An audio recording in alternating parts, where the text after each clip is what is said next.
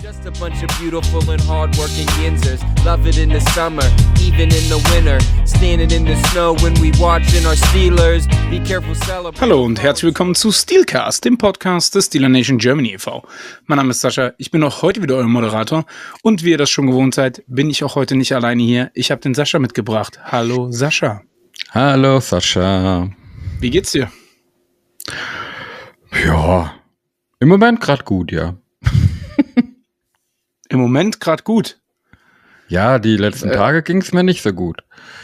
Äh, Ja, ich bin immer noch ziemlich leer, wenn ich ehrlich sein soll.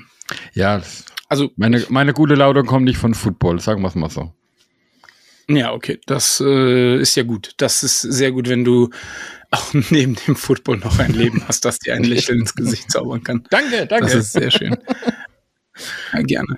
Ähm, wir haben einen Gast, Frank vom Trash Talk Patriots Podcast, wird gleich dazukommen.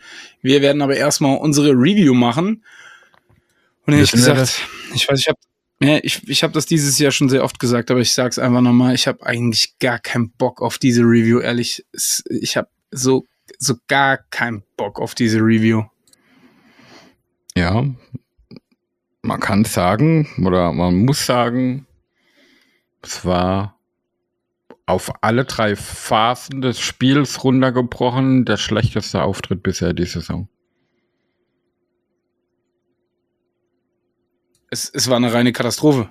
Also es, Ja. das, das war, das war. Also die Cardinals trafen auf die Steelers 19 Uhr deutsche Zeit im äh, ja, genau, Heinzfield. Das ist das Stadion. Ja, ähm, immer noch. weil ich habe ja, das Problem ist, ich habe hier im, Run, im Runsheet Paycor Stadium stehen und denke auf einmal, nein, wir waren nicht bei den Bengals. Ich habe das vergessen zu editieren. Sorry dafür, dass das jetzt so lange gedauert hat. Und es war nicht nur ein, ein schlechtes Spiel in allen drei Phasen, sondern es war auch ein Spiel in drei Phasen, weil es äh, ja zweimal einen Weather Delay gab. Also Der war gut, ja. Habe Also- ich so in Pittsburgh auch noch nicht erlebt, bin ich ganz ehrlich. Aber jetzt, jetzt mal ernsthaft, es hat doch komplett zu, zu dem ganzen Spiel einfach gepasst. Ja. Es war doch einfach nur ätzend anzusehen. Es war nervig darauf zu warten, dass es weitergeht. Es war nervig zu sehen, äh, wie man gegen die Cardinals verliert. Und ja, Gerne. die bekommen Und- Murray zurück. Und ja, die haben jetzt drei Spiele mit Murray gemacht. Aber bitte, du willst ein Playoff-Team sein. Und selbst mit deinem Backup-Quarterback musst du dieses Team schlagen, meiner Meinung nach. Ja, bin ich, bin ich voll bei dir. Und das, das Schlimme war ja durch diese Unterbrechungen, wo man da sind, so, so war es zumindest bei mir, war dann ja dennoch Hoffnung da, hey, vielleicht kommt man ja besser aus dieser Pause, vielleicht kann man das irgendwie nutzen. Aber Pustekuchen. Das haben eher die Cardinals genutzt gehabt, wie, wie wir, ne? Äh, Und das hat, das hat ja aber von, von Anfang an hat diese Seuche angefangen. Der erste Drive war eigentlich noch richtig gut. Hat vielversprechend angefangen bis das letzte Set of Downs, da hat man wieder, äh, ja, ist mal wieder ein alter Muster verfallen, ist dadurch nur, in Anführungszeichen, nur zu einem Field Goal gekommen und das nur muss man eigentlich mit Ausrufezeichen schreiben, weil wenn man mal an der 10-Yard-Linie ist, Entschuldigung, dann sollte man auch mal scoren. Und das war dann aber das einzigste Positive an dem ganzen Spiel, dieser erste Drive. Oh, Weil dann, dann, dann ging es ja gerade oh weiter. ich sag mit, dir ehrlich. mit, mit Strafen, mit Verletzungen, mit vor allem so, solche Dinge wie äh, Illegal Formation. Nicht genug oder zu viel Leute auf dem Feld.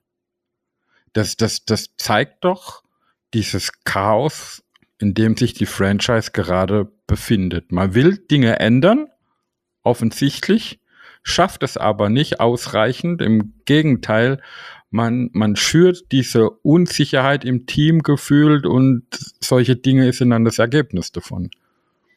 Also, Aber das das darf es eigentlich, das darf es eigentlich nicht geben. Fakt.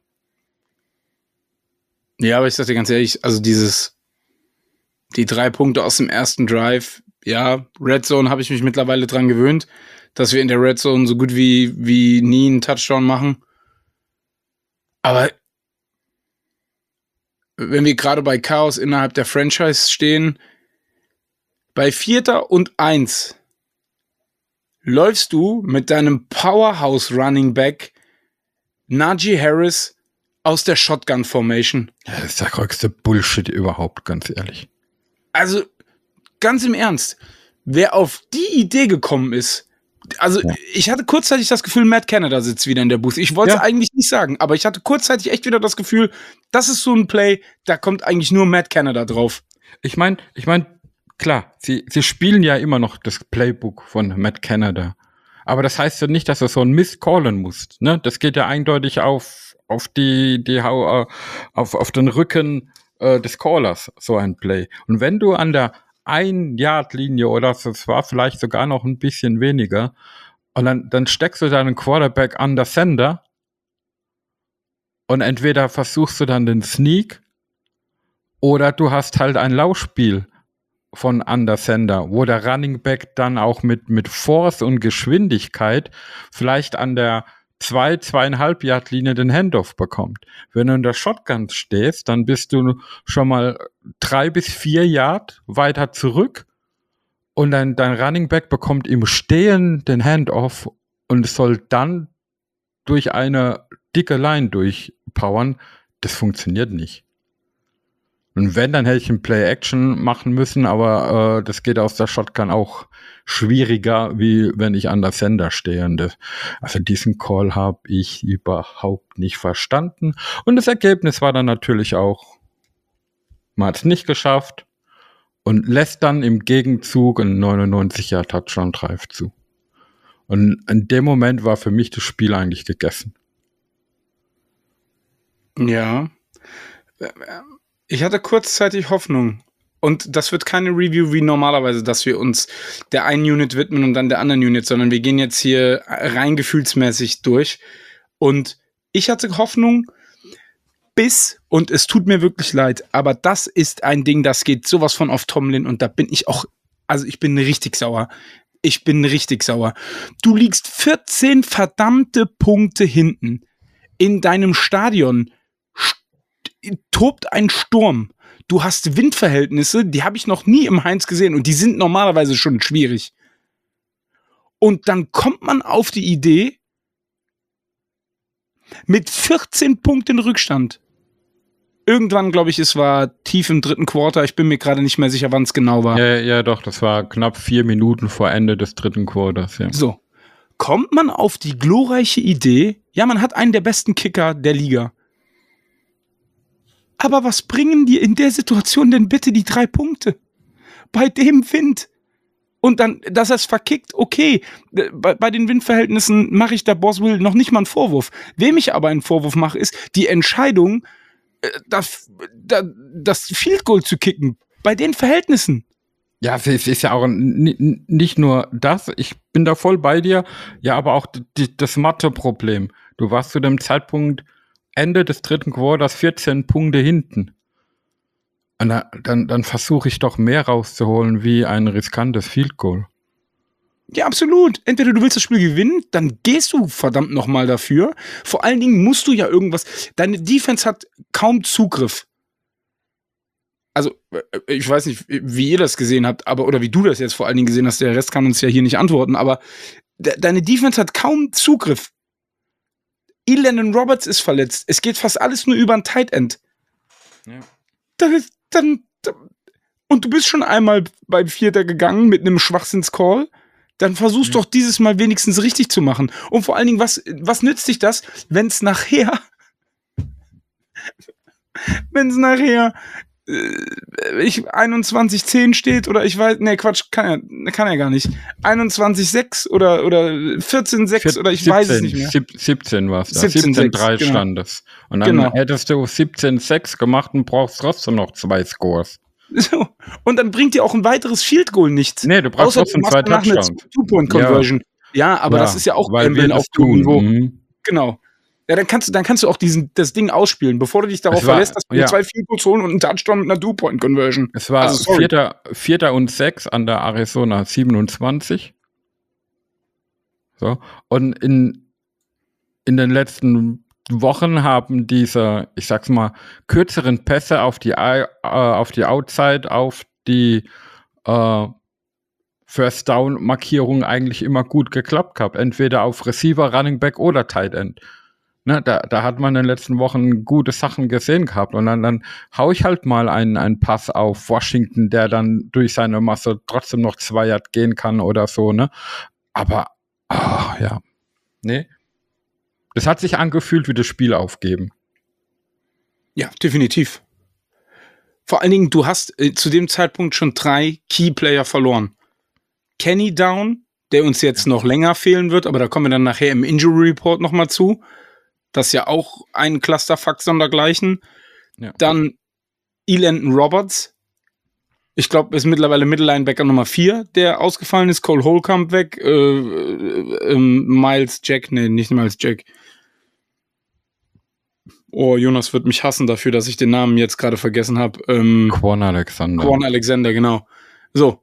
Und dein Left Guard, Zoe Marlo, ist auch weg. Ja, und vor allem, vor allem, ich, ich stimme dir da auch zu. Und Coach sagt ja bei solchen Dingen oder in der Vergangenheit hat er immer gern gesagt, ja, er nimmt lieber die Punkte, die er kriegen kann und verlässt sich auf deine Defense. Deine Defense war aber durch das Fehlen von Landon Roberts ein, ein Scherbenhaufen. Ja. Und ähm, ich, ich mache ich mach den, den, den Jungs jetzt keinen super großen Vorwurf, aber ähm, die haben zum Teil dann auch getan, was sie konnten. Aber man hat halt ge gemerkt, wir sind gerade auf Linebacker sind wir auf, ein, auf eine Tiefe in, im, im, im Kader runter, wo es dann halt nicht mehr so gut ist. Da waren zwei, drei Läufe, gerade bei, beim dritten Down, bei diesem 99-Yard-Drive, wo der Linebacker ähm, den Running Back eigentlich für No Gain oder Minimal Gain tackeln muss und sie verpassen den Tackle und dann wird halt immer wieder ein First Down draus. Ne? Und da, da merkt man halt, dass die, die, die Qualität vom Spieler halt irgendwann ja auch nachlässt. Ne? Und, und, und auf so Dinge musst du dann halt, was, was ähm, die Koordination deines Spieles angeht, halt auch drauf eingehen und das beachten ja, man, man sagt immer Next Man Up und was weiß ich und Verlust von Spielern darf, äh, darf äh, man nicht bemerken. Man tut's aber, das sind Fakten.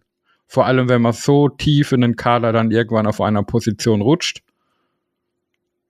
Ja, wie gesagt, da mache ich den Spielern keinen keinen Vorwurf.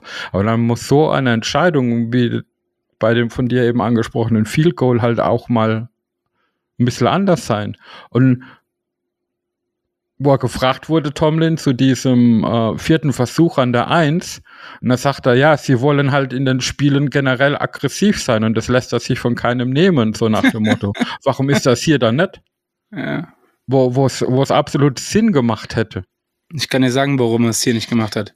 We don't live in our fears. Ja, hat einmal doch. nicht geklappt, hat einmal nicht geklappt. Na, ich riskiere es lieber nicht noch ein zweites Mal. Ja, aber ich gehe dann lieber mit drei Punkten raus und bin dann immer noch elf Punkte hinten. Ja. Also machen wir uns nichts vor. Es war, das haben wir jetzt schon mal gesagt, in allen Phasen des Spiels schlecht. Ja. Und natürlich machen auch die Verletzungen da keinen, keinen, ähm, also keine Verbesserung im, im, im Spiel. Machen wir uns auch nichts vor. Aber was ja, ist eigentlich mit Mason Cole los? Ja, furchtbar. Das war ein furchtbares Spiel von ihm. Es war ja schon, wo Kenny noch drin war, kam ja Snaps schon zu tief. Ja. Nur Ke Kenny war noch in der Lage, die irgendwie noch zu securen. Gut, einmal hat er noch einen Spielzug draus kriegen können, einer hat er ihn halt gedownt und wurde gesackt quasi. Aber Mitch ist da halt anders. Ich würde nicht sagen, dass er da steif ist, aber so hat es zumindest gewirkt in dem Moment, wie er versucht, den Ball aufzuheben. Und ähm, da muss er eine andere Awareness haben. Da muss er das, da muss er das Ding halt fressen und muss sich auf den Ball werfen. Ähm, das war halt dieser Turnover dadurch. Ich, es war nicht der Fehler von Mitch, ne? Es war der schlechte Snap, aber er hätte trotzdem nicht, nicht sein müssen.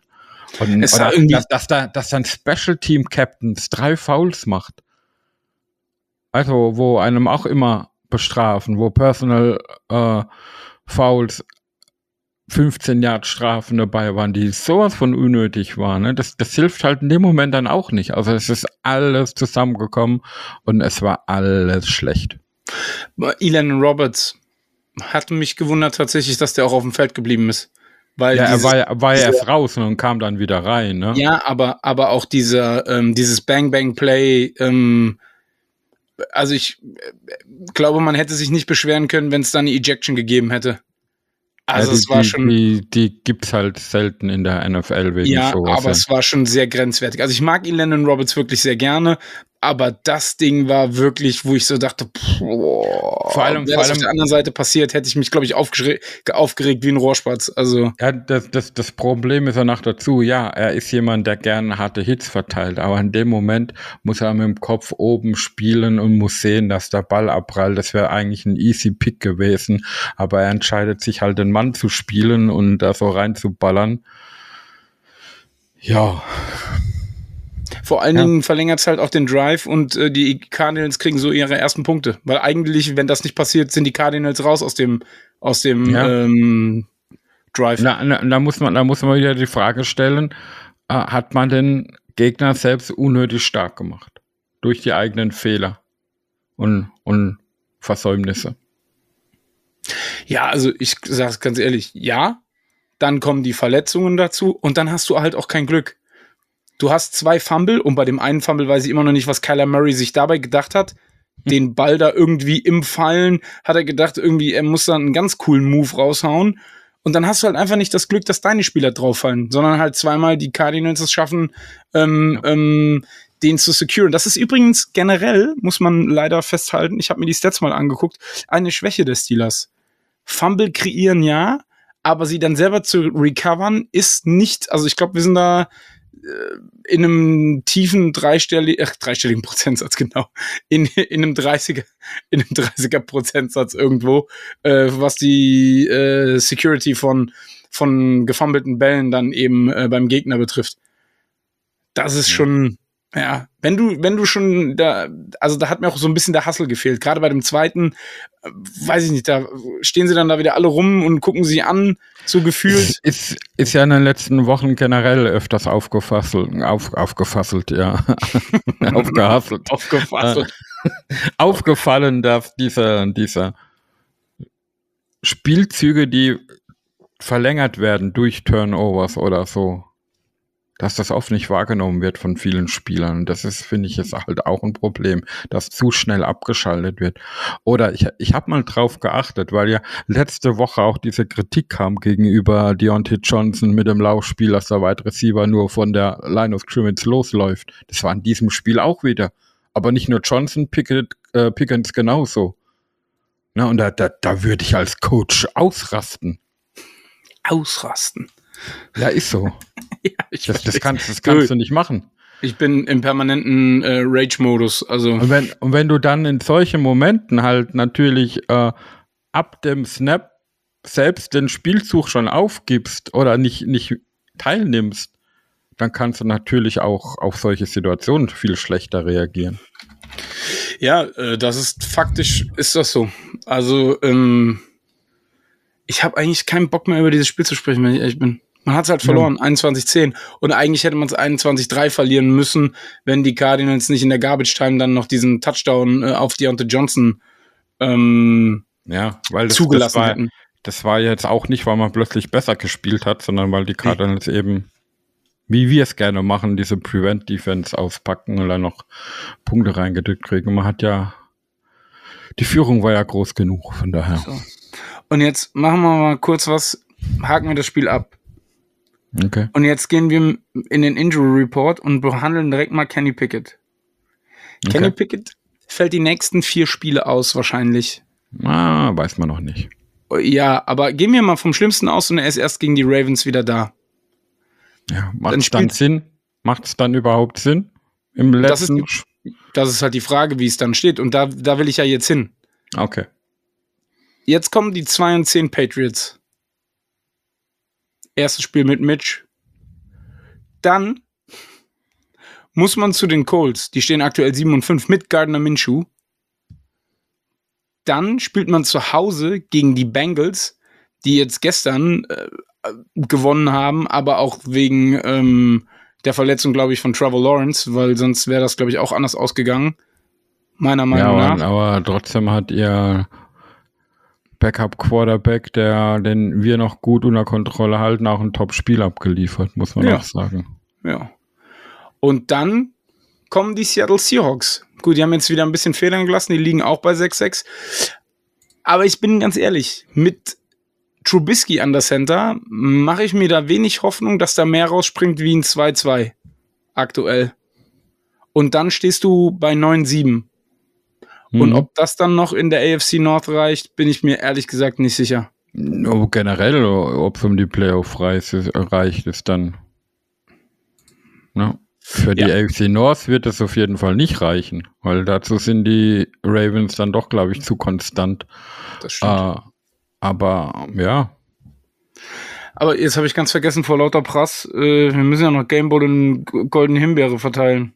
Ja, können wir noch machen. Was, was, was, mich, wa- was mich halt ärgert, ich meine, das ist wieder so ein Paradebeispiel und deswegen habe ich furchtbare Angst vor diesem Donnerstagsspiel gegen die Patriots, weil man erinnert sich an das Jahr 2009. Dieser berühmte Spruch von Mike Tomlin, We will unleash hell in December. Ja. Und dann hat man gegen ein Team der Oakland Raiders, die damals 3 zu 8 standen, verloren. Und anschließend gegen die Cleveland Browns, die zu dem Zeitpunkt 1 und 11 standen, verloren. Und irgendwie sehe ich mich genau in der Situation gerade wieder. Okay, da reden wir gleich drüber. Kommen wir erstmal zum Gameball. Wer kriegt den Gameball von dir? Also Gameball. ich, ich mach's kurz. Ich weigere mich, einen Gameball f- für diese Leistung zu verteilen. Ich wüsste nicht, wem ich den geben soll. Bin ich ganz ehrlich. ja, Ich weigere mich einfach. ich gebe ich geb an, ich gebe den Gameball an die Zuschauer, die nach der zweiten Unterbrechung noch da waren. Ja. Wer kriegt von dir die goldene Himbeere? Oh, da, da tue ich mir ehrlich gesagt auch schwer, weil ich müsste mehrere vergeben. Ähm, ich würde gern eine Himbeere an Miles Killebrew vergeben. Ich würde gern eine Himbeere an Mike Tomlin und andere Verantwortliche geben. Ich würde gerne eine Himbeere an unsere Nummer 78 James Daniels vergeben, weil ich habe da Dinge gesehen, also ich habe es noch nicht äh, das ganze Spiel analysiert, ich habe ein bisschen ins Coaches Tape reingeguckt und ich habe da Dinge gesehen, die waren also sowas von grottig. Und da viele viele Fehler, die James Daniels macht, werden durch Broderick Jones nebenan äh, ausgebügelt. Und dann gibt's aber halt Situationen, da ist die Passivität oder ein Fehler von Jam James Daniels nehmen dann Broderick Jones aus dem Spiel sogar. Und dadurch hast du einen, einen schlechten, äh, ein schlechtes Play. Und das geht halt gar nicht. Ja. Und ich könnte ich könnt noch weiter fortfahren, aber wie du sagst, ich habe da keinen Bock mehr drauf gerade. Ja, goldene Himbeere kriegt das ganze Team. Also ich bin da, also ich kann keinen hervorheben. Niemand. Ich wüsste niemanden, wo ich jetzt sage, boah, krass, der hat mich irgendwie geflasht, der hat es auch irgendwie noch versucht oder so. Also von daher haken wir das Spiel ab. 21-10 verloren. Man steht jetzt 7 und 5. Ähm, und es war mit Abstand die unnötigste Niederlage äh, in dieser Saison. Und die, das unterbietet sogar noch die Niederlage gegen die Browns mit DTA, muss ich sagen. Ja, definitiv. Definitiv. Kommen wir zum Injury Report. Da steht immer noch Montravius Adams drauf, der Nose Tackle. Dann Quarterback Kenny Pickett, haben wir drüber gesprochen. Äh, Ankle, äh, High Ankle Sprain. Left Guard Isaac Soimalo hat eine Schulterverletzung, ist questionable für ähm, Donnerstag. Und Middle-Linebacker Elandon Roberts hatte Groin, also Leiste, und ist auch questionable für ähm, Donnerstag. Ja. Miles Also Jack kommt aus dem Practice Squad hoch, oder? Ja, gehe ich, geh ich mal davon aus. Ja. Also, um, um ganz kurz zu Kenny Pickett zurückzukommen, er hatte die gleiche OP, die er da jetzt bekommen hat, schon mal im College und hat dann in der vierten Woche nach dem Eingriff wieder gespielt. Das heißt, es wäre, wenn es genauso verlaufen würde, wäre das, wäre er zum Seattle-Spielen Silvester wieder verfügbar. Aber man weiß es halt nicht. Es gibt zwei Spieler, einer davon ist Tua, die haben nach drei Wochen wieder gespielt. Es gab aber auch Spieler, die wurden dann danach komplett auf IR gesetzt und haben gar nicht mehr gespielt. Ähm, das ist halt ein High-Angle-Sprain ähm, vom höheren Grad, was normalerweise mehrere Wochen bedeutet, weil dieses High-Angle-Sprain die, die klassische Alternative ist, einfach den Fuß ruhig zu stellen, bis ähm, das quasi zwischen zwei Knochen, wo äh, Bänder dazwischen sind, sind die ähm, auseinandergeschoben worden, die Knochen. Und das muss ich halt ähm, selbst wieder von alleine ähm, zusammenziehen quasi, ähm, damit die Bänder stabiler sind und du keine Schmerzen mehr hast. Und in diesem Eingriff, wo jetzt gemacht wurde, wurden quasi die zwei Knochen mit einem Band zusammengezogen, dass es halt schneller geht. Aber diese Wunde, die da erzeugt wurde, muss halt natürlich verheilen. Na, und da, ja, bin ich mal gespannt. Auf der anderen Seite muss man jetzt halt sehen, wie es, wie es äh, bis dahin läuft mit, mit Strubisky, in welchem Stand man dann äh, das, das ist, ob das, ob sich dann überhaupt noch lohnt. Na, ich würde sagen, es wird auf jeden Fall lohnen. Und ich denke, wenn er fit ist, wird er auch spielen, weil man will ja auch gucken, was kann er leisten, Kenny Pickett. Aber ob sich für einen Playoff-Run dann noch lohnt, weitere Verletzungen oder so oder Verschlimmerung der Verletzung zu riskieren für ein oder zwei Spiele, muss man halt sehen. Aber die Entscheidung treffen wir ja eh nicht. Die anderen Spieler, wo du angesprochen hast, Seomalu und Landon Roberts, ich glaube nicht, dass wir Roberts sehen werden ähm, weil ich, ich glaube, das war schon heftiger. Er hat ja probiert, nochmal zu spielen und ging dann nochmal unter Schmerzen. Er hat, glaube ich, ein, zwei Plays gemacht, dann mehr nicht. Ja. Und ging dann unter Schmerzen vom Feld. Das hat nicht gut ausgesehen. Komisch, komisch finde ich, dass zum Beispiel auch TJ Watt ja zwischenzeitlich vom Feld war und man hat ihn vor Schmerzen schreien gesehen äh, an der Seitenlinie. Und er hat dann weitergespielt und taucht jetzt auch gar nicht auf dem Intro Report auf. Ich meine, ich finde es gut, wenn er nichts hat Ne? Aber oh, das sind alles so Dinge, die sehen gerade nicht gut aus. Ja. ja, Minke hat sich auch die Hand gebrochen. Darüber haben wir noch gar nicht gesprochen. Ja. Oder in der Halbzeit oder dieser lange Unterbrechung durchs Wetter hat er halt eine Schiene angepasst bekommen, hat weitergespielt und so wird es auch weiterhin sein. Oh. Klar, er, er, wird, er wird für sein Spiel und das Tackling wird ihn das nicht stören. Und ob er eine Interception fangen wird, ist halt fraglich. Dann gucken wir uns kurz noch die AFC North an, bevor wir zum Preview äh, mit den Patriots kommen. Ravens haben Bye Week, können also leider nicht verlieren. Die Browns ähm, gehen 7 und 5, genauso wie die Steelers, verlieren 36-19 gegen die Rams. Und das Interessante dabei ist, bei den Browns war Magic Joe Flacco an der Center. Ja, Wahnsinn, bei den Browns, ne? Bei den Browns. Aber, aber man muss auch dazu sagen, so schlecht hat er gar nicht gespielt, dass er quasi ins Wasser geworfen wurde in dieser Franchise. Äh, er hat äh, schon ein gewisses Command gehabt, diese Offense zu führen, aber er ist halt Joe Flacco, ne? Er hat dann halt doch seine typischen Interceptions auch geworfen. Aber 36-19, äh, hat Miles Garrett eigentlich gespielt? Nee, ne? Ja, weil äh, die Defense, ich meine, 36 Punkte gegen die Browns Defense zu machen, von Los Angeles Seite aus. Ich weiß jetzt nicht, ob da irgendwie, keine Ahnung, Pick Six oder so dabei war, aber das sieht prinzipiell mal nicht schlecht aus für die Rams. Ja. Ja. Aber eigentlich auch egal. Die Bengals gewinnen und gehen 6-6. Ähm, die habe ich gerade eben schon mal angesprochen. Jaguars in Overtime 34-31 geschlagen. Trevor Lawrence auch verletzt. Da sieht es auch nicht so super gut ja. aus, dass der diese Saison noch kommt. Ja. ja. Und von daher, ja, schauen wir mal. Aber die Frage in die Regie, Sascha, ist unser Gast denn da? Jawohl, unser Gast, der Frank ist da. Ich hole ihn mal dazu. Wunderbar. Hallo Frank. Herzlich willkommen im Steelcast. ja, wunderschönen guten Tag. Schönen Dank, dass ich da sein darf. Ja, sehr gerne. Äh, wie ihr hört, meine Stimme ist immer noch ein bisschen angeschlagen seit Frankfurt. Seht es mir nach, aber ich, ich gebe äh, den letzten, weiß ich nicht, Stimmfetzen für euch. Das ist danke sehr, sehr nett von dir, danke. dann ähm, äh, stell dich doch noch mal kurz vor, sag doch gerne mal, äh, wo du auch herkommst, weil ich war ja gestern auch äh, bei euch zu Gast und nutz einfach die äh, Bühne, um ein bisschen Werbung auch für euch zu machen.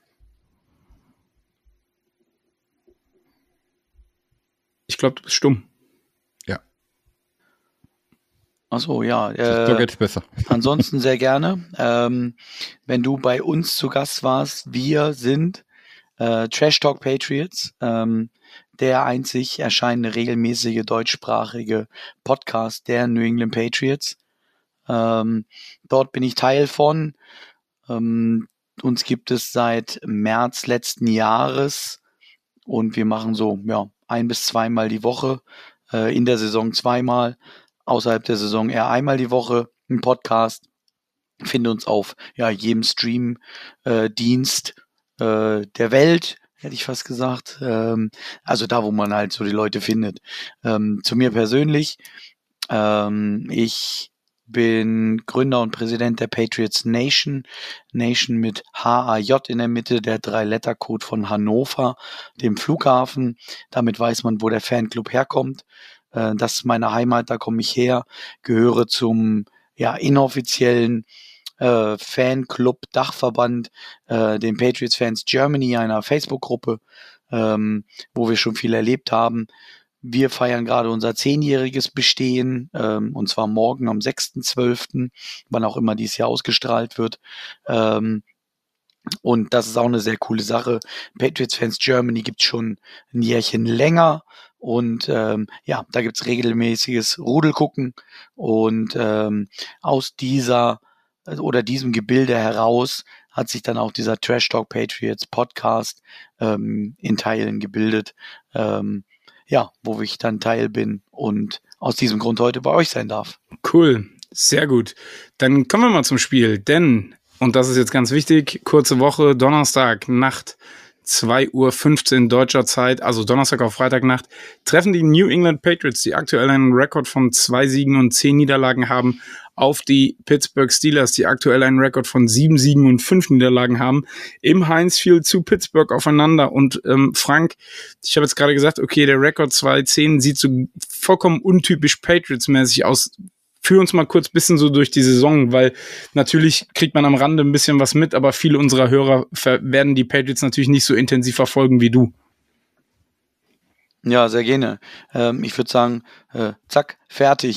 das war die Saison der Patriots.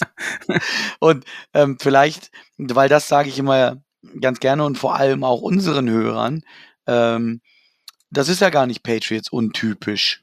Ähm, sondern das ist Patriots untypisch für die Patriots der letzten 20 Jahre.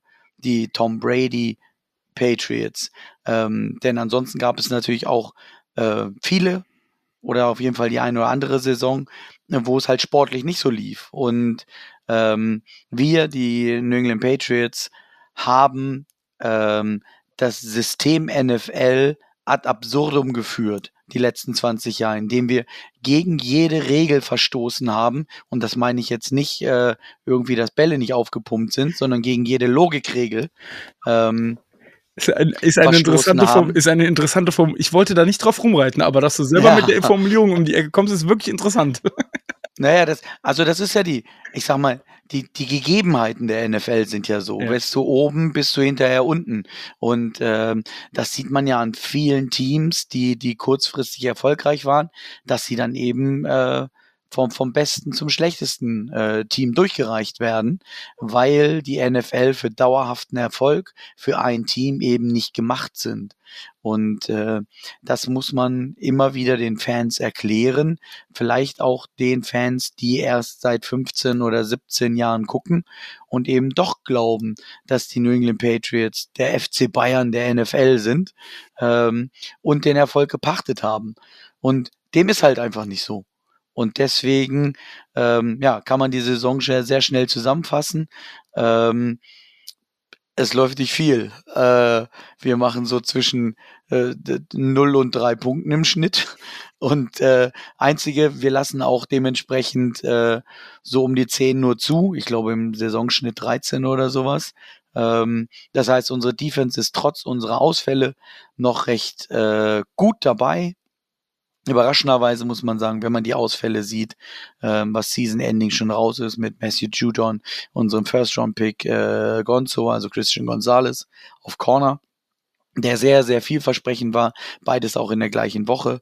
Ähm, und ja, andere äh, die, die ihm gefolgt sind oder die denen gefolgt sind. Also der Injury-Bug nagt auch an uns in dieser Saison. Ähm, ja, und so halb zog es sie, halb sanken sie dahin, äh, sind wir halt bei 2 zu 10 und äh, fragen uns, inwieweit Bill Belichick doch bereit ist zu tanken oder eben nicht. Das ist, glaube ich, die einzige offene Saisonfrage. Das ist, das ist tatsächlich auch eine spannende Formulierung, weil wir gestern äh, da auch drüber gesprochen haben und wir uns eigentlich einig waren, dass es kein Tanking in dem Sinn gibt. Aber ähm, ich äh, würde gerne sagen dazu zu diesem zu diesem ad absurdum führende NFL da war der Cheatcode so ein bisschen Tom Brady, oder? Und da meine ich nicht mal so sehr mit seiner Leistung und ich will jetzt auch nicht darauf, dass, darauf aus, dass Brady Belichick gemacht hat und nicht umgekehrt, sondern ich meine diesen, also ich, ich mag ihn nicht besonders. Ich bin ganz ehrlich, Tom Brady ist jetzt nicht unbedingt ein Top äh, Überraschung. So, ne? So, das ist der Punkt. Was man aber einfach anerkennend sagen muss, ist, der Mann hat auf sehr viel Geld verzichtet innerhalb seiner Karriere, damit er auch immer wieder ein kompetitives Team hat. Und dieses Ego hinten anstellen, finde ich doch beeindruckend. Und so gewinnt man dann vielleicht unter Umständen auch sechs Super Bowls mit Dump-Offs zum Running. Ganz Back. genau. Und man muss vielleicht dazu sagen, ähm, ich teile die Meinung natürlich nicht, dass Tom Brady nicht der größte, nein, lassen wir das. ähm, es ist halt, ich würde mal sagen, dass er einer der most coachable Player of all time ist. Das heißt, äh, wenn du sagst, mach dies oder mach das, kann er mit seinem persönlichen Ehrgeiz sich da so reinbeißen, dass er in jeder Situation sich und auch das Team drumherum besser macht. Ähm, da gibt's ja so diese Geschichte, ich glaube, von Julian Edelman, als er Rookie war und gesagt hat, er will der Erste ähm, im Lockerroom sein. Und dann ist er morgens um, weiß ich nicht, Viertel vor sechs oder sowas da rein, um zu trainieren. Und dann war Tom Brady schon da. Und hat gesagt, ja, Mahlzeit, du kommst aber spät, so nach dem Motto. Und dann ist er den nächsten Tag um halb sechs gekommen. Und dann hat Tom Brady gesagt, ja, Mahlzeit, schön, dass du so spät kommst. Ähm, und dann ist er um äh, fünf nach fünf gekommen und dann hat Tom Brady gesagt, ja, Mahlzeit, schön, dass du so spät kommst. Und dann hat ihm am Abend gesagt, wenn du vor fünf kommst, hau ich dir eine in die Schnauze. ähm, so nach dem Motto. Ne? Weil er dann nicht mehr der Erste wäre. Also das ist ja so diese Situation. Und ähm, ja, Belichick, Brady, äh, Huhn, Ei, was war als erstes oder was war jetzt der Erfolg bringen? Die Kombination aus beiden, die haben sich gesucht und gefunden. Ähm, auch da, ich weiß nicht, ob ihr darauf eingehen wollt oder nicht. Man sieht ja an einem Mac Jones, dass man mit Belichicks Art auch umgehen muss oder umgehen können muss.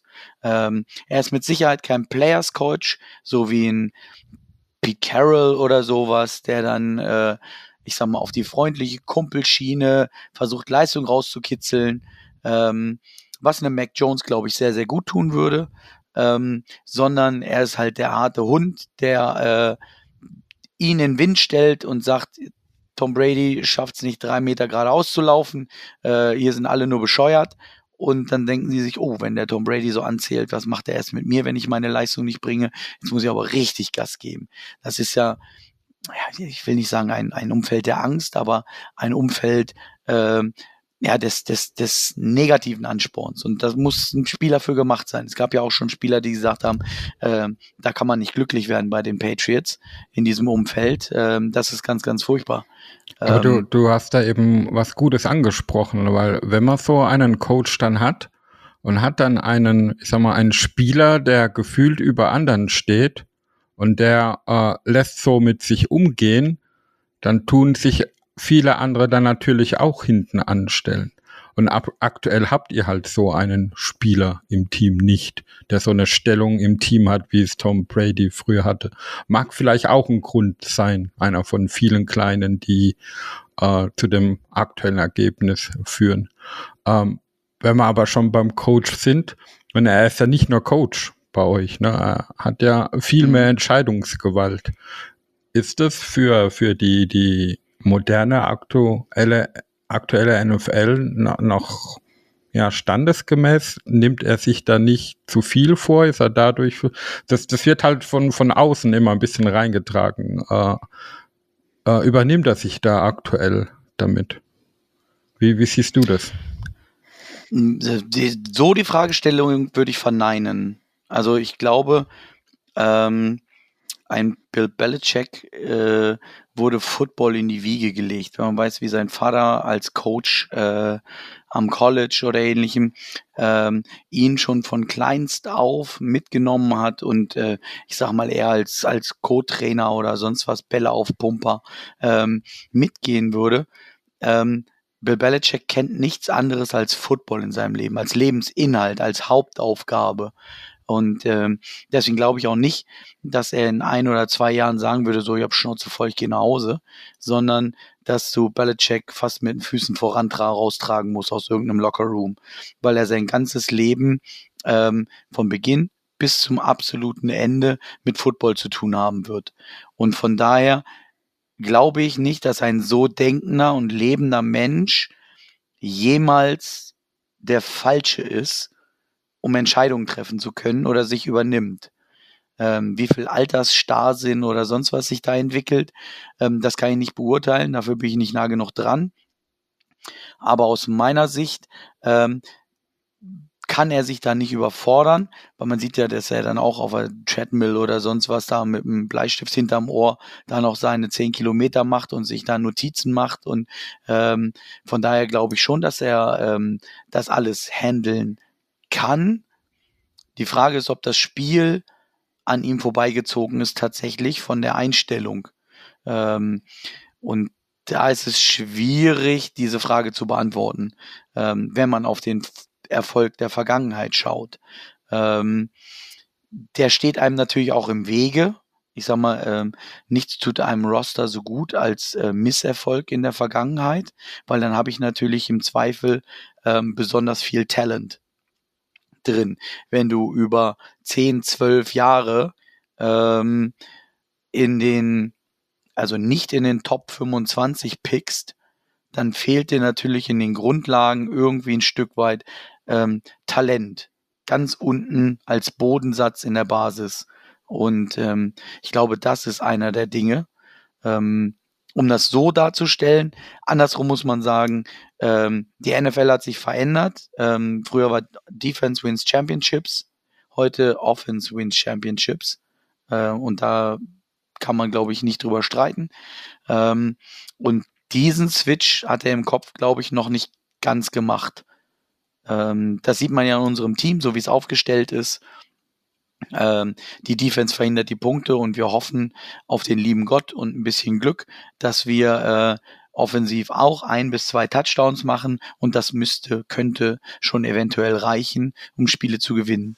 Ähm, aber unsere Defense muss eigentlich auch punkten und das ist unser größtes Problem. Das tut sie nicht. Also Pick Six oder sowas ist jetzt Mangelware und ähm, wenn wir ewig einem Rückstand hinterherlaufen, dafür ist das Team nicht gemacht. Wenn wir in der Defense nicht punkten, können wir nicht gewinnen. Ähm, dafür ist das Team nicht gemacht.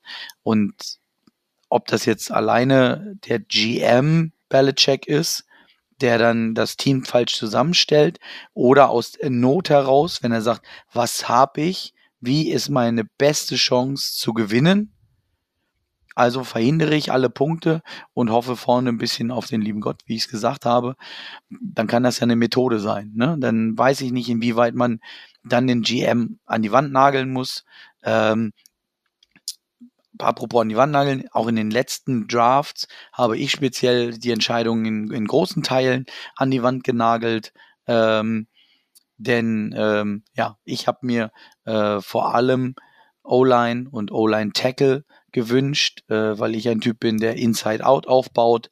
Ähm, das heißt, äh, ja, gute O-Line, gute Tackle, um Schutz für den Quarterback zu haben, ähm, dann dementsprechend die Passempfänger zu haben mit einem soliden Laufspiel und dann kommt eigentlich erst der QB, wenn ich das alles in place habe ähm, und umgedreht sieht man ja bei uns ein Stück weit, dass da eben nichts äh, zustande kommen kann.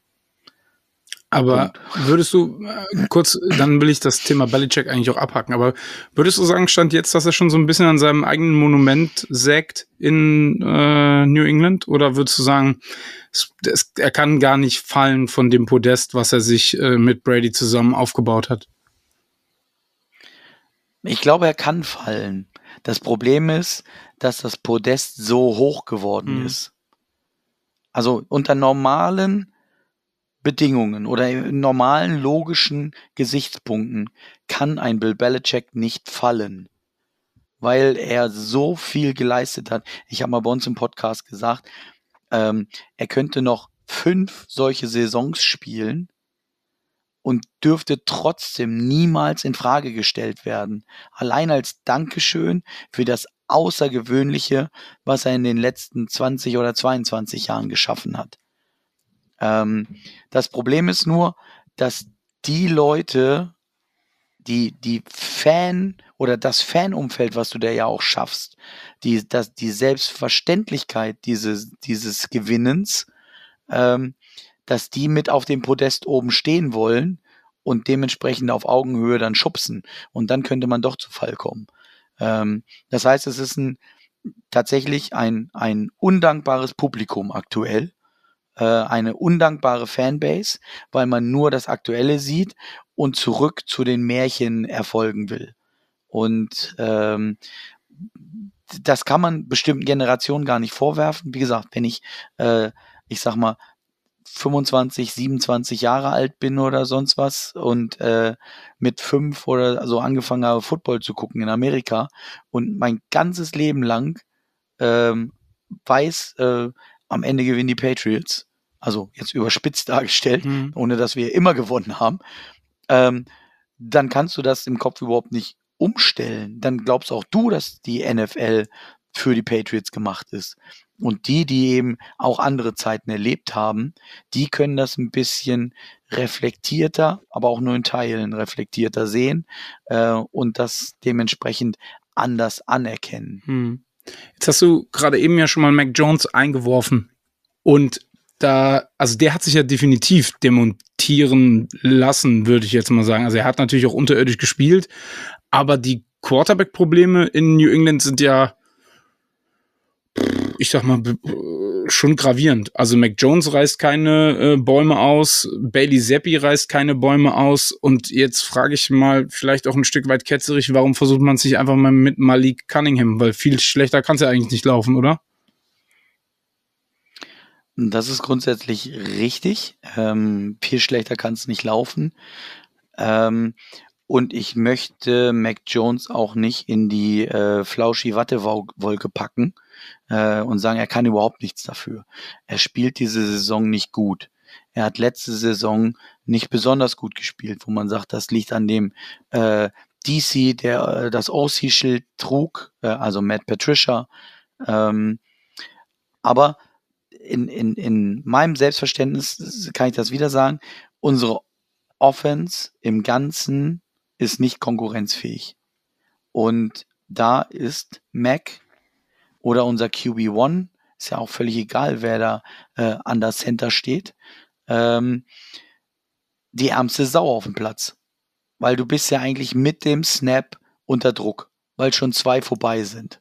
Ähm, das heißt, du rennst jedes Mal um dein Leben.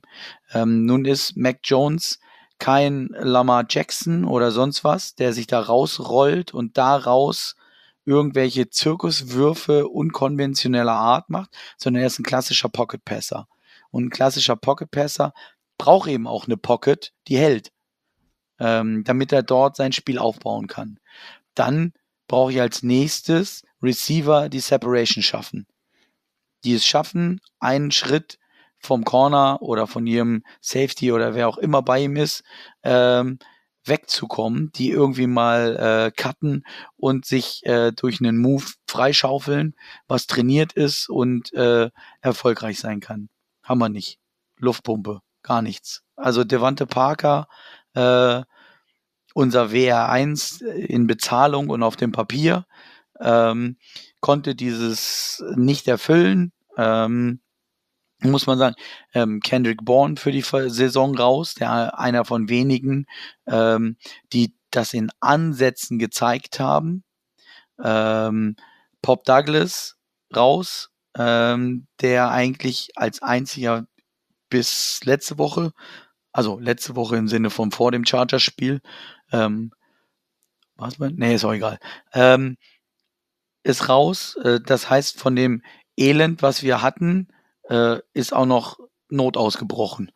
Ähm, und wenn du, wenn du keinen hast, der dich beschützt, damit du einen Pass werfen kannst, und wenn du keinen hast, wo du den Pass hinwerfen kannst, ähm, wenn du mit deinem Run-Game auch, ich sag mal, nicht den Druck aufbauen kannst, im Sinne von, dass die O-Line dir mal eine Lücke reißt. Wenn man sieht, was, was Mondre und Seke in Teilen bringen, ist das ja aus dem Nichts. Das ist ja alles selbst kreiert, ihre Yards, die sie machen. Und nicht, sag ich mal, durch eine Offensive vorbereitet, dass man sagt, ja, das war klar, dass der durch die Lücke gehen kann, weil da ist auch äh, ein schönes Gap geschaffen worden. Ähm, sondern die, die verharren ja häufig hinten, gucken, wo bricht das Spiel zusammen und dann runter den Korb und durch da. Ähm, und wenn du all das siehst, ist der Quarterback, wie auch immer er heißt, die ärmste Sau auf dem Platz. Finde find ich, finde ich eine, ja. eine, eine, eine super Analyse und Darstellung von dir, weil du halt Punkte bringst, die ähm, sehr oft in der Fan-Community übersehen werden. Diese Zusammenhänge innerhalb einer Football-Unit, egal ob das Offense oder Defense ist. Und vor, vor solchen Problemen stehen ja viele andere ja manchmal auch, ohne es aber auszusprechen. Und wenn, wenn ich ganz ehrlich bin, wenn ich in, in, in eurem Death Chart zu den Wide Receiver gucke, äh, ja, da sind halt Namen dabei, die sagen mir überhaupt nichts, ähm, außer halt unseren Ex-Wide Receiver mit Chuchu. Und sowas kennt man halt von den New England Patriots eigentlich nicht. Ne? Klar, es waren oft Spieler da, die man vorher nicht kannten, die dann bei den Patriots einen unerwarteten Durchbruch äh, schafften, wa warum auch immer, aber das hat man halt aktuell dort nicht. Und äh, wenn ich den, das bestätigt ja ein bisschen, was du die ganze Zeit erzählt, wenn ich da quer durch euren Kader lese, da fehlen mir halt diese Namen, die der NFL bekannt sind als Leistungsträger. Aber wenn ich da kurz einhaken darf, Sascha, ich finde, das bestätigt auch diese Theorie, dass die NFL ein Stück weit Bill Belichick überholt hat. Weil, wenn wir ehrlich sind, das Right Receiver Core der, der Patriots hat früher aus Amendola und ähm, aus Wes Welker davor vielleicht noch äh, bestanden und Amendola und ähm, na, Edelman. So, und dann hast du halt Gronk gehabt als starken, als starken Receiver noch. Aber da war ja auch jetzt nicht, also das war jetzt auch kein Spread, wo du gedacht hast, die meisten Pässe haben halt die, die Jungs gekriegt. Das, ähm, und worauf ich aber eigentlich hinaus will, und das habe ich gestern auch schon in eurem Podcast gefragt, und ich bin gespannt, ähm, Frank, was du dazu sagst. Mich wundert, dass ihr Henry und Gesicki so wenig einsetzt, weil von dem Namen her sind ja beides eigentlich gute Pass-Catching-Tidends und Henry sieht bei euch mehr Targets als Gesicki. Und das wundert mich tatsächlich wirklich, weil als ich das am Anfang gesehen habe, ich dachte, boah krass, die haben Henry, die haben Gesicki, fühlt sich bisschen an wie Gronk und Hernandez, ohne jetzt die Spieler an sich miteinander zu vergleichen, aber rein von dieser Idee her, wie die Offense dann eben mhm. aufgebaut wird und wie du eben das Spiel dann ähm, auf, aufziehst. Und da hat, aber es wundert mich halt, dass das in den Stats so gar nicht stattfindet, gefühlt. Mich auch.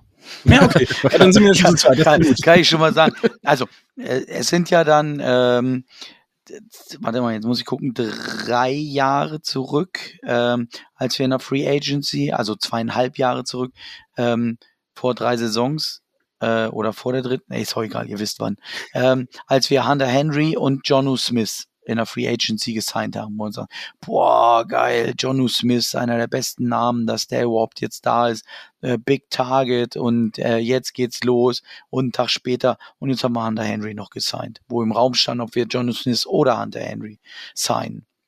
Ähm, man hat es nie verstanden, zu dieser Double Tight End Offense zurückzukehren ähm, dass man sie als Waffe nutzt. Da gab es auch über zwei Jahre jetzt Jonu Smith, Jonu Smith, so ein schlechter, so enttäuscht, wo ich denke so, ja, wie ist denn seine Drop Rate? Hat er viele Bälle fallen lassen? Nö. Ich sag, wenn ihr ihn nicht targetet und, und, und nicht einbindet, sondern nur als äh, Blocking-Wuchtbrumme benutzt ähm, und das Run-Game trotzdem nicht den Erfolg hat, ähm, obwohl das Run-Game Erfolg hatte, ähm, dann darf man sich nicht wundern. Dann sind die Spieler, die man für sein Konzept geholt hat, eben die falschen. Und äh, deswegen wundert es mich kein Stück, dass nachdem Jonu Smith jetzt äh, ja für, für, für, für einen alten Ledergürtel und 5 Cent äh, verhökert wurde und wir Gesicki gesigned haben, ähm, den ich gegenüber Jonu Smith, ich sag mal, als 4% schlechter einschätzen würde und als 40% schlechter beim Blocken, ähm, dass das dementsprechend nicht verbessert wurde. Selbst wenn wir mit Bill O'Brien ein Offensive Mastermind angeblich an den Schalthebeln haben. Ähm, aber auch da brauchst du die entscheidenden, ich sag jetzt mal, dreieinhalb Sekunden Zeit, bevor du ein Release machen kannst.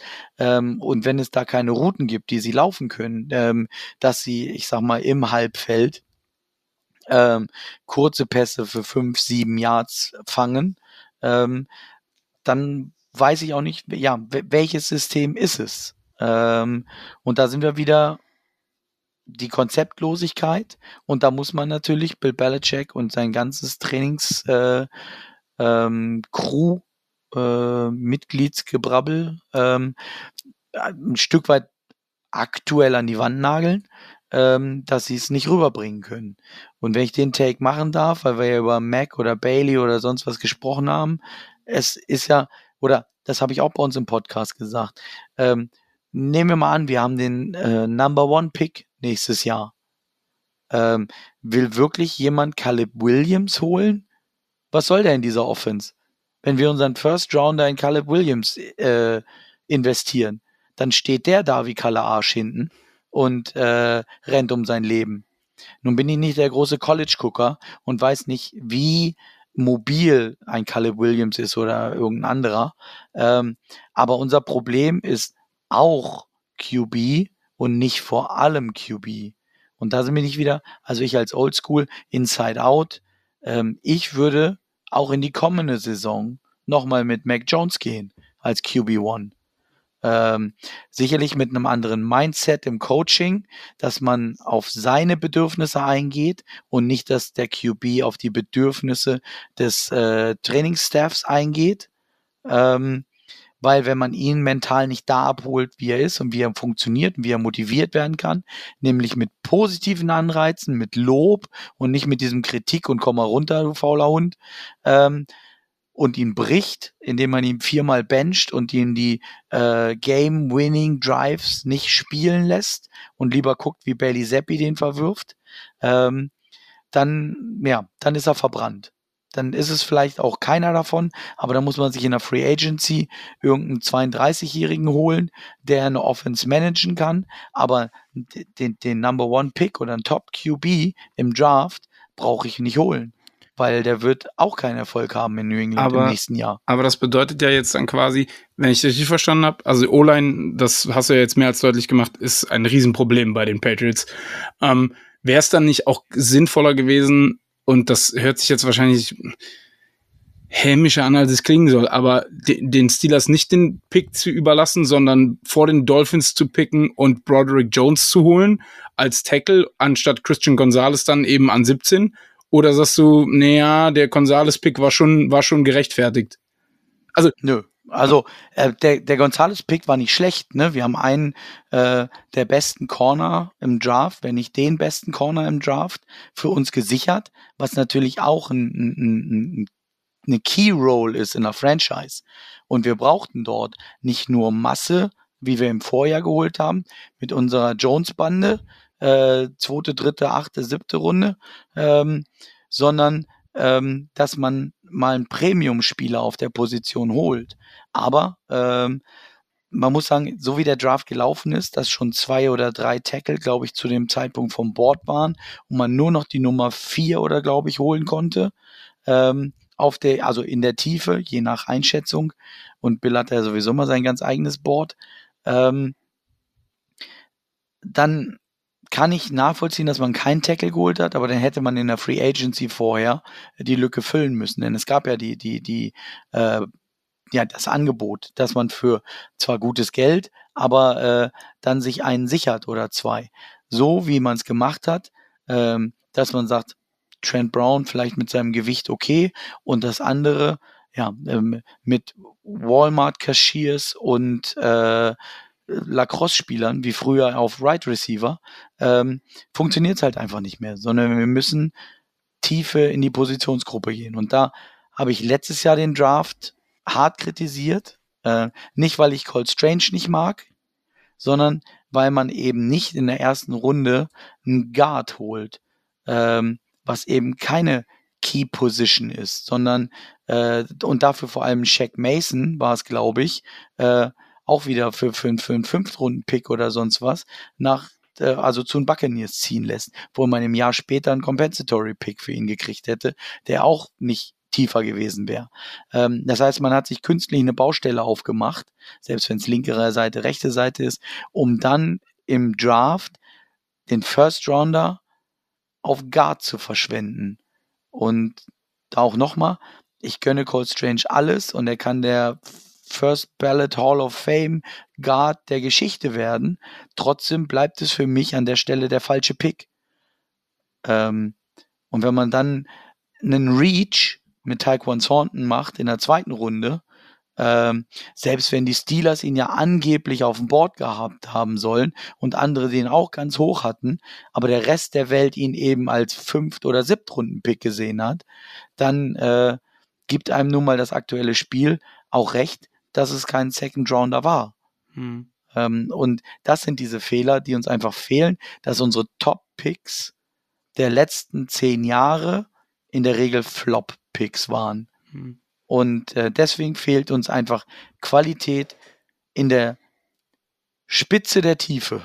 Aber, ähm, aber man merkt schon, wir haben eigentlich gar nicht so richtig Bock über das Spiel zu reden, weil uns, glaube ich, allen drei klar ist, das wird ein richtiger Toilet Bowl am Donnerstag. Deswegen gehen wir echt tief in die, in die Draft-Historie der, der Patriots quasi rein. Ähm, es ist ja, es ist ja, Entschuldigung, wenn ich dich da unterbreche. Nee, nee, es, es, ist ja trotzdem interessant.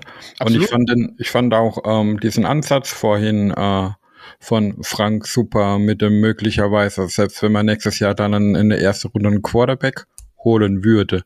Und es ist ja auch dieses, diese prädestinierte Situation, warum so viele Top 5 getrafenen Quarterbacks dann auch scheitern in der NFL, ne? Äh, weil sie eben dann in eine Situation kommen, die für sie schlecht ist und ähm, die Stärken, die sie im College haben, vielleicht in der NFL gar nicht gefragt sind oder nicht in das Team kommen, wo diese Stärken gefragt sind und man versucht, den, den Spieler zu ändern. Ähm, finde ich, finde ich einen ganz furchtbaren Ansatz. Und äh, da, das wünsche ich keinem Spieler und keiner Mannschaft, dass wir in so einer Situation sind, wo, wo wir ja jetzt auch mit, mit Kenny Pickett, mit der Kenny Pickett-Situation gucken müssen, wie geht die Franchise am Ende des Tages damit um. Ne, ähm, gibt man ihm weiterhin Chancen, was eigentlich ein bisschen Steelers-typisch werden, aber äh, es schreien ja schon viele Experten und auch so mancher Fan nach dem Kopf von ihm, wo er ja noch gar nicht die Chance hatte, wirklich zu zeigen, ist er der Mann für ein paar Jahre die Franchise zu tragen oder nicht. Ne? Und das, das, sind, das sind so Dinge, da unterhalte ich mich auch eigentlich extrem gern drüber. Aber ja, ich gebe dir recht, mit Donnerstag hat es wenig zu tun. Ja, nein, also es, äh, aber es erklärt ja, ähm, warum die Situation so ist, wie sie ist. Deswegen, das ja. war jetzt überhaupt keine Kritik an dem Gespräch an sich, sondern man merkt halt, wir werden vor allen Dingen, wenn wir jetzt auf das Spiel gucken, wahrscheinlich kein High-Scoring-Game kriegen. Ähm, Las Vegas tippt Over-Under 31,5 und da frage ich mich ehrlich gesagt, äh, was haben also, die gesoffen? Ist, genau, da ist der Split 31,5 und ich denke mir so, 31,5? Haben die die letzten Spiele nicht geguckt? Also da müsste ja eigentlich jeder äh, drunter wetten und wenn du dann einen hast, der drüber wettet und der kommt dann irgendwie mit 32, da wird wahrscheinlich Milliardär, obwohl er nur 5 Dollar eingesetzt hat oder so. Also äh, ich, mal gu gucken wir uns das Spiel vielleicht mal noch mal ganz kurz anfangen. Ähm, wer ja. sind denn für dich so die der ich weiß, es ist jetzt schwer, weil die Offense nicht performt, aber wer ist so für dich der Player to watch in der Offense, wo du sagst, okay, auf den sollte man vielleicht aufpassen, weil äh, der könnte unter Umständen schon auch ähm, ein entscheidender Faktor sein.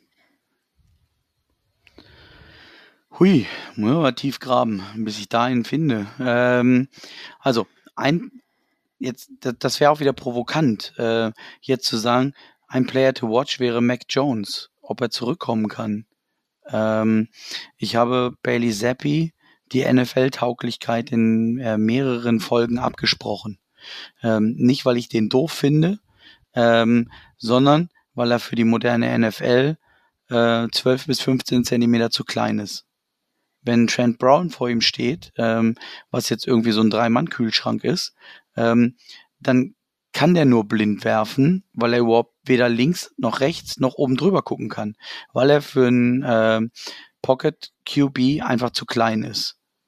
Ähm, das ist, ich sag mal, alles unter 1,90 brauchst du heute nicht mehr als QB aufstellen in der NFL. Und ähm, also es sei denn, du bist Russell Wilson oder sowas, ähm, ohne dass der jetzt besonders großen Erfolg hat in Denver. Aber wenn er sich so mobil um sein Leben rennt und da raus scramblen kann, ähm, das spreche ich Bailey Zappi ab. Ich weiß nicht, wie, wie er an diesen Job jetzt gekommen ist, ähm, dass er auf einmal das Vertrauen bekommt, denn äh, die Zahlen sprechen jetzt auch nicht für ihn. Das Einzige, was er nicht gemacht hat, ähm, den Ball nicht äh, overturned hat. Ähm, das kann man ihm als kleines Plus hinschreiben. Aber wenn ich nicht einen riskanten Ball spiele, ähm, kann ich aber auch nicht irgendwie Yards machen. Und deswegen äh, sind wir ja in der Regel, äh, ich glaube im Schnitt nach fünf Plays im ganzen Spiel immer wieder weg gewesen äh, und haben gepantet. Ähm, das heißt, ich würde sagen, die Null steht bei uns, auch äh, gegen euch. Ähm, ich weiß nicht, wer die Punkte machen soll. Gerade wenn man jetzt sieht, dass Mondre noch raus ist, also Ramondre Stevenson, äh, wo man sagen könnte, es wäre vielleicht noch einer von ganz wenigen, die was selbst kreieren können. Jetzt muss man gucken, wenn äh, Ezekiel Elliott als klarer RB1 in das Spiel geht und äh, alle Raps kriegt, ähm, ob dann ähnlich was dabei rumkommen kann als Spieler halte ich einiges von ihm, auch wenn er langsam in die Jahre kommt. Ähm, das heißt, äh, ja, wo, wovor müsste man ein Stück weit Respekt haben, äh, das gepunktet werden könnte. Dann ist es noch unser selbst kreiertes Run-Game, unsere O-Line, die ja auch nicht nur Müll ist, ähm, sondern vor allem eben diese Protection-Probleme hat. Und die kommen über außen, das heißt äh, auf Tackle ähm, da muss man gucken, inwieweit ein Trent Brown, ähm, der über, ich sag mal, einen, einen Stretch von drei bis fünf Spielen auch ein Top 5 O-Liner der Liga war, ähm, wie die performen. Also von daher muss man gucken, ähm, wenn sich diese Unit irgendwann mal finden sollte, in denen aber irgendwie der Wurm steckt, ähm, dann könnte man auch da was erwarten. Und in dem Zusammenspiel dann O-Line, Run-Game, vielleicht äh, äh, dort eine gewisse Gefahr aufbauen, entwickeln. Ähm, ja, wir, wir kommen mit dem 19. Receiver ähm, irgendwie an. Ähm, ich weiß gar nicht, über Practice Squad haben wir, glaube ich, noch ein oder zwei jetzt geholt, aber äh, ähm, die werden ja nicht spieltauglich. Ähm, das heißt, ja, unsere Top-Waffen äh, sind äh, Devante Parker, der in der Regel noch nicht in die Richtung vom Ball geguckt hat, wenn er gekommen ist ähm, und der deshalb über ihn hinweg segelt. Ähm, ein Taekwon Thornton, der seine Schnelligkeit noch schuldig ist. Und ein, dann kommt schon vielleicht sogar ein Keshon Bute. Ich weiß gar nicht, ob ich irgendeinen gerade vergessen habe. Ähm, Juju aktuell zudem, nicht, oder? Bitte? Spielt Juju aktuell nicht? Mehr schlecht als recht. Ja, also, okay. sagen wir mal so, ich weiß nicht, ist das bei Werner, wo es diesen Igel auf dem Skateboard mit den, äh, ja, mit, den, den Bügeleisen. Bügeleisen gibt? Ja, ja, genau. Genau, das ist so mein Juju-Bild eigentlich. Ne? Also ich meine, der ist halt Kniekrüppel. Ähm, der, wenn er da ist, ja, gibt's ihn mal, aber für mehr als vier Plays oder so im Spiel ist er ja auch nicht gut. Und, ja, gegen ähm, die Rams hat er drei Targets bekommen mit einem Catch. Ja. Chargers meinst du bestimmt? Ne. Ja, gegen die Chargers, sorry. Ja, ja, ja. ja das ist mit diesem Blau-Gelb da in LA, das ist sowieso eine Krux. Beides aus verboten LA, werden. Ja. Aber ja, ja. Ähm, ja, und ähm, ich weiß, und wahrscheinlich null davon äh, gefangen. Und damit will ich auch gar nicht auf Juju rumhacken. Ähm, es hieß ja, dass diese Connection Jacoby Myers und Mac Jones kaputt gemacht wurde, weil er weggegangen ist und dann für mehr oder weniger das gleiche Geld Juju geholt wurde, äh, ohne dass ich die Krankenakte im Detail kenne. Ähm, und von dem Menschen Juju Smith-Schuster nicht überzeugt bin, hatte ich mich trotzdem gefreut, dass er zu uns gekommen ist. Rein sportlich, weil ich glaube, dass er einigermaßen Ball festhalten kann. Ähm, aber wenn äh, es halt vom Krankenstatus nicht mehr möglich ist, dann war es halt ähm, der Fehleinkauf, der bisher war. Und deswegen würde ich ihn schon gar nicht mehr mitnennen. Keshon Bute, zu dem ich natürlich ein, ein, ganz persönliches Verhältnis habe, ich weiß nicht jetzt, also ich habe ihn ja gedraftet. Ähm, da, dem wünsche ich natürlich den Durchblick. Du hast, äh, ähm, Entschuldigung, ganz kurz, du hast ihn gedraftet, was äh, ja. Fantasy-mäßig oder wie, wie meinst Nee, in dem, in dem NFL-Draft. Ach, du warst? Ich habe den Pick announced. Ja, cool, nice, schön.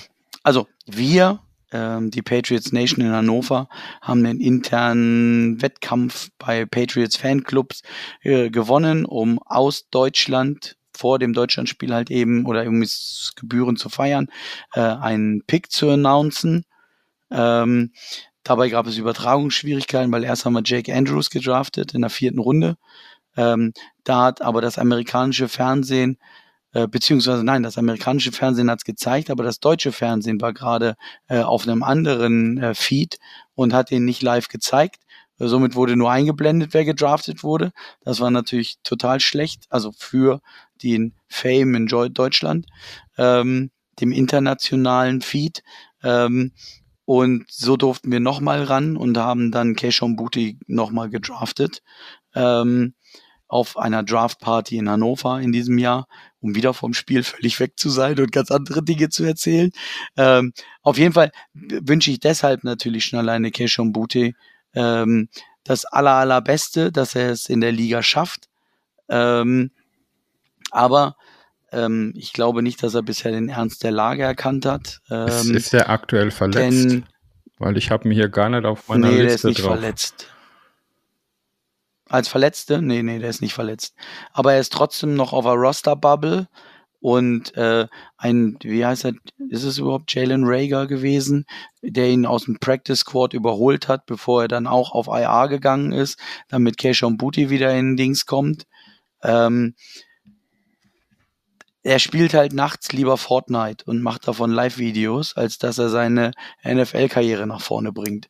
Ähm, das heißt, wie es bei so vielen ich will gar nicht sagen Ghetto-Kids, aber so diese Aufwachskids äh, hat er den Zahn der Zeit irgendwie nicht erkannt äh, und kann ihn nicht fühlen und verpasst irgendwie gerade seine Karriere.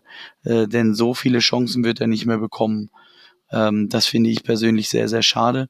Würde gerne auch nochmal persönlich mit ihm darüber sprechen, aber bisher hat er nicht reagiert. Ähm, ähm, weil ähm, also, und da komme ich wieder als Nicht-College-Kenner.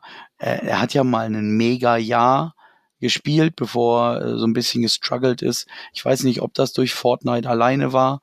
Ähm, nee, er war auch oder verletzt. Verletzung. Nee, er war auch verletzt. Ja, naja. Aber da galt er ja mal als, äh, ich sag mal, Top Ten Pick.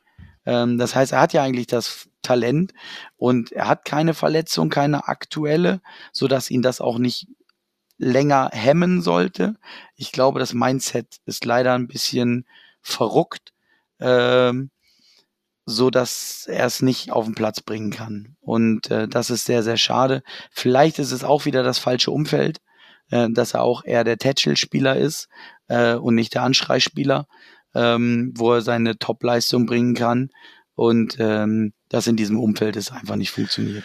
Aber damit wären wir auch schon mit den Wide Receivers durch. So ja, grob. Also es ähm, war, war ja auch eigentlich nur ein, ein Spieler, aber alles gut, gar kein Stress. Ähm, ähm, das, wie, wie sieht's denn in der Defense aus? Ich meine, das ist ja die stärkere Unit. Das ist ja genauso wie bei uns eigentlich auch aktuell. Im Prinzip wird's wahrscheinlich ein 0-0. Geht in Overtime, weil wir uns gegenseitig komplett neutralisieren werden. Oder ich liege jetzt falsch. Also ich habe auch einen anderen Ergebnis. Na, ihr habt nachher, doch einen Kicker. bitte? Ihr habt doch wenigstens einen Kicker mit Chris Boswell, oder nicht? Ja, ja, den schon. Aber ihr habt doch Matthew Wright jetzt geholt, oder? Ja, aber noch ist er im Practice Squad, ja, okay. wenn ich äh, nicht mich die Tagesaktualität überrollt hat. Okay. okay. Ähm, von daher, ja, müssen wir gucken, wie, wie es ist. Aber auch da, ne, was äh, nicht funktionierendes auf in Special Teams installiert und dann wird's halt schwierig. Dann äh, verschießt du halt äh, auch 32 Yard Field Goals in Reihe und dann äh, ja, wird's noch nicht mal was mit einem 6-0 oder sowas. Okay, dann äh, wie, wie sieht's denn in der Defense aus? Wer ist da der Player to watch? Ähm, ich hätte mich auf Gonzales gefreut, wenn ich ehrlich bin. Finde ich ein bisschen schade, dass der auf Injured Reserve ist. Ähm, aber ja, ein Spieler, wo du sagst, da musst du definitiv aufpassen. Wenn du da äh, am Donnerstag deine Augen drauf richtest, dann äh, wird dir das Herz aufgehen. Vielleicht als Patriots-Fan und als Steelers-Fan kriegst du eher einen Rappel. Ja, ganz easy. Äh, Jabril Peppers. Ähm, das ist auf jeden Fall mein äh, Spieler des Herzens aktuell, ähm, weil er Strong einfach Safety, ein ne? ha Oder? Hard-Hitting Safety Ja. ist, genau. Ähm, ja, das ist ja alles so hybrid. Mittlerweile ist ja gar nicht mehr, dass du ein Free Safety und Strong Safety drauf hast, sondern dass wir häufig ähm, drei Safeties aufbieten äh, und dann diesen Linebacker Hybrid äh, Safety haben. Ähm, den wir mit, ja, und jetzt, jetzt kommt wieder mein Mafi und Mapu, äh, welcher gehört zur O-Line und welcher gehört zum Linebacker. Aber ähm, der eine davon, auch ein Rookie, äh, ist auch so ein Linebacker-Safety-Hybrid, so wie Kyle Dagger, der natürlich dann genannt werden kann, aber nicht so auffällig spielt wie Jabril Peppers. Und wo Peppers einschlägt, äh, da tut's auf jeden Fall weh. Also da wünsche ich äh, den Spielern ähm, ja gutes Heilfleisch, ähm, vielleicht auch der alten Schule. Ähm, das sind immer die heute schon grenzwertigen Hits, äh, wo man sagt, oh, das musste nicht so hart sein. Ähm, aber deswegen mag ich es besonders, ähm, mir anzugucken, nicht sie einzustecken. Da wäre ich zu weich für. Ähm, und ansonsten, ja, Josh Uche kann man noch nennen, ähm, auch wenn er nicht so erfolgreich ist im Sinne von Sacks wie im letzten Jahr, weil ihm dann natürlich so gesehen Judon fehlt. Ähm, Kim White als unseren Rookie, ähm, Soll ich der fragen, kommt der sich langsam schlägt, rein ähm, und hat auf jeden Fall ein paar Akzente und dann unsere D-Line natürlich ähm, vorne. Ne? Also Gottschall, Barmore, ähm, dann über außen sowas wie Lawrence Guy und ähm, Dietrich Weiss. Ähm, die machen natürlich extremen Druck, auch wenn ähm, wirklich uns uns ähm, ja große Puzzlestücke rausgefallen sind mit unter anderem Judon ähm, und Gonzales die insgesamt die Qualität runtergeschraubt haben. Vor allem in Richtung Pass Rush in, im Sinne von ähm, zählbarem. Ich glaube, der Druck ist weiterhin von ganz vielen Positionen groß, aber ähm, dass wirklich, ich sag mal, die Stats dadurch entstehen und die Leute drei, vier Sacks irgendwie aufbauen, ähm, das bleibt so ein bisschen aus, ähm, weil ja es in der Breite der Spitze äh, eben nicht ganz ausreicht. Ähm, von daher bin ich eigentlich immer noch positiv überrascht, wenn so wenig ähm, Punkte beim Gegner auf dem Board sind. Okay. Ähm, Dann Punkte beim Punkt. Gegner auf dem Board ist ein gutes Stichwort. Wie ist denn deine Bold Prediction für das Spiel? Also wir haben immer eine Bold Prediction, die jeder abgibt. Und die darf gerne auch bold sein, äh, wenn du möchtest. Ähm, also sehr bold. Bold soll sie auf jeden Fall sein. Aber was ist deine Bold Prediction für das Spiel äh, Steelers gegen Patriots? Ja, das ist also, ähm, das, da nehme ich das schon vorweg, weil wir veröffentlichen das auch mal bei Trash Talk Patriots. Mein Tipp für den Donnerstag ist, dass ihr 3 zu 0 gewinnt. Okay, das ist Also das, das könnte wahrscheinlich, äh, also finde ich, wenn, wenn man jetzt sagt, ja, der Langweiler, der hat ja schon letztes Spiel 6-0 ähm, und jetzt 3-0, das ist ja gar nicht so bold. Das ist ja, äh, da unten sind wir ja. Ne? Also ähm, dadurch, dass euch jetzt noch der QB weggebrochen ist ähm, und äh, Mitch Trubisky ran darf, muss, so wie es aussieht, ähm, den wir schon ein, zwei Mal zum Frühstück vernascht haben, ähm, ist es natürlich für euch auch nochmal schwieriger zu punkten. Ich will nicht sagen unmöglich, ähm, weil ihr, ähm, ich sag mal, eine, eine Borderline Top 10 O-Line habt, würde ich mal vorsichtig ausdrücken. Ähm, und ein paar Passempfänger ähm, doch auf dem Feld rumlaufen. Ähm, unsere Schwäche ist eigentlich auf Corner, trotz der Jonases. Ähm, da muss man halt gucken, wie, wie, wie, äh, ja, wie, wie es ins Spiel kommt, ähm, wie viel Druck wir aufbauen können. Ähm, da kommt viel auf Trubisky, glaube ich, an. Ähm, wie er mit dem Druck umgeht und ob er Bälle anbringt oder ob er den Seppiismus feiert und auch äh, er guckt und wegwirft als äh, targeted. Ähm, dann wird es ja wirklich hässliches Spiel. Äh, das wäre, glaube ich, die Bold Prediction. Oder eine Bold Prediction wäre jetzt natürlich, äh, dass äh, die Patriots 41 zu 37 gewinnen. Äh, das wäre super bold. Die traue ich mich aber nicht. Äh, deswegen bleibe ich bei 3-0. Okay. Sascha, was ist deine Bold Prediction fürs Spiel? Meine Bold Prediction ist, dass ähm, boah, Mitch Trubisky mehr Touchdowns wie Interception wirft. Boah, dass das bold ist, ist auch traurig. Ne? Das sage ich ja, ehrlich. eben, eben. Das ist auch wirklich traurig. Das ist wirklich traurig. Ähm, normalerweise, ich bin ja ein großer Defense-Fan und bei der löchrigen O-Line hätte ich jetzt gesagt, äh, keine Ahnung, irgendjemand legt irgendjemanden siebenmal aufs Kreuz oder so. Aber das werde ich dieses Mal nicht tun. Weil mir ist aufgefallen, immer wenn ich das gemacht habe, hat unser Pass-Rush kein einziges Mal funktioniert, glaube ich. Deswegen lasse ich das lieber dieses Mal. Aber wenn, dann jetzt nochmal, weil Hm, die nee, nee. Chancen stehen gut. Nee, nee, nee, nee, nee, nee. Also, äh, ja, also, ja, nee, ich äh, gehe geh ganz woanders hin. Okay. Ich sage, ähm, Bold Prediction, Boswell kickt fünf Field Goals und eines aus über 60 Yards. Okay. Das ist auf jeden Fall Bold. außergewöhnlich. Ja. Ähm, dann kommen wir zum Ergebnis. Und du hast jetzt gerade eben schon 3-0 gesagt. Ist das die Bold Prediction und du willst das Ergebnis auch direkt dann so mit reingeben, die 3-0? Oder äh, hast du ein Ja, anderes das logge Ergebnis? ich ein. Okay. Nee, das logge ich so ein. Okay, sehr gut. Dann Sascha, was ist dein Ergebnis äh, für das Spiel am Donnerstag? Ach, Ich kann mich auf dieser, wie es gar keiner scored, überhaupt nicht mit anfreunden, auch wenn es vielleicht so zustande kommt. Deswegen tippe ich trotzdem auf ein 13 zu 3. Ja, ich hab's äh, gestern schon gesagt, ich äh, erneuere meinen Tipp. Äh, ich sage 9-6. Also ich kann mir auch irgendwie nicht vorstellen, dass das ein, ein super ansehnliches Spiel wird. Aber ähm, sei es wie es sei. Ähm, Frank, hast du noch irgendeine Frage an uns, die dich jetzt interessiert äh, bezüglich der Steelers und dem Matchup? Oder sagst du, nee, ich bin eigentlich gut äh, versorgt?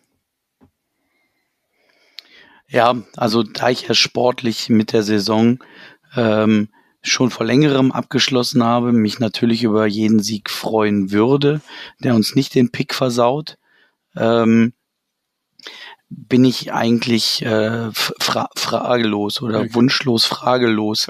Ähm, denn ich wüsste jetzt nicht, klar, ich, ich könnte jetzt fragen, ähm, wie ist TJ Watt noch drauf? Ähm, Gut. müssen, müssen wir uns große Sorgen machen. Ähm, aber auch da, wenn es dann Bailey Zappi erwischt, äh, sage ich wieder, äh, so what? Äh, vielleicht ist es dann So jetzt einigermaßen genau. auch gut. äh, ja, so, so TJ Watt. Ähm, dann, dann könnte Mac vielleicht noch mal rein und den Return of the Mac äh, prä präsentieren. Aber ähm, nochmal auch da, ne, ich will ihn jetzt nicht über die Maßen feiern, ne? Also viel Kritik ist auch angebracht an ihm, weil er die Saison auch schlecht spielt oder schlecht gespielt hat. Ähm, ich möchte die Franchise nur noch härter kritisieren, wie sie mit ihm umgehen und ihn demontiert haben. Ähm, nachdem sie auch schon Bailey Zappi demontiert hatten, nachdem sie ihm, ähm, ich sag mal, nicht mal in 53er Roster übernommen haben, sondern vor der Saison gecuttet haben, äh, um Platz zu schaffen, weil sie niemandem zugetraut haben, dass er jemals Interesse haben könnte an diesem Backup QB. Ähm, so viel zum Vertrauen in Bailey Zappi. Ähm, und jetzt soll der die Kohlen aus dem Feuer holen, der arme Hund. Der weiß ja gar nicht, wie ihm geschieht. Ähm, also von daher hat man sich auf der Position selbst kaputt gemacht und hat niemanden mehr, der irgendwo ein Fitzel Selbstvertrauen hat. Und ähm, vielleicht könnte man, nein, aber eine Verletzung wünscht man ja niemanden. Aber ähm, wenn jetzt deine sieben Sacks, äh, ich glaube, im letzten Spiel hat er fünf eingesteckt. Ähm, wenn das äh, passieren würde und die sieben kommen, vielleicht denkt man dann noch mal drüber nach und sagt Neustart mit Mac.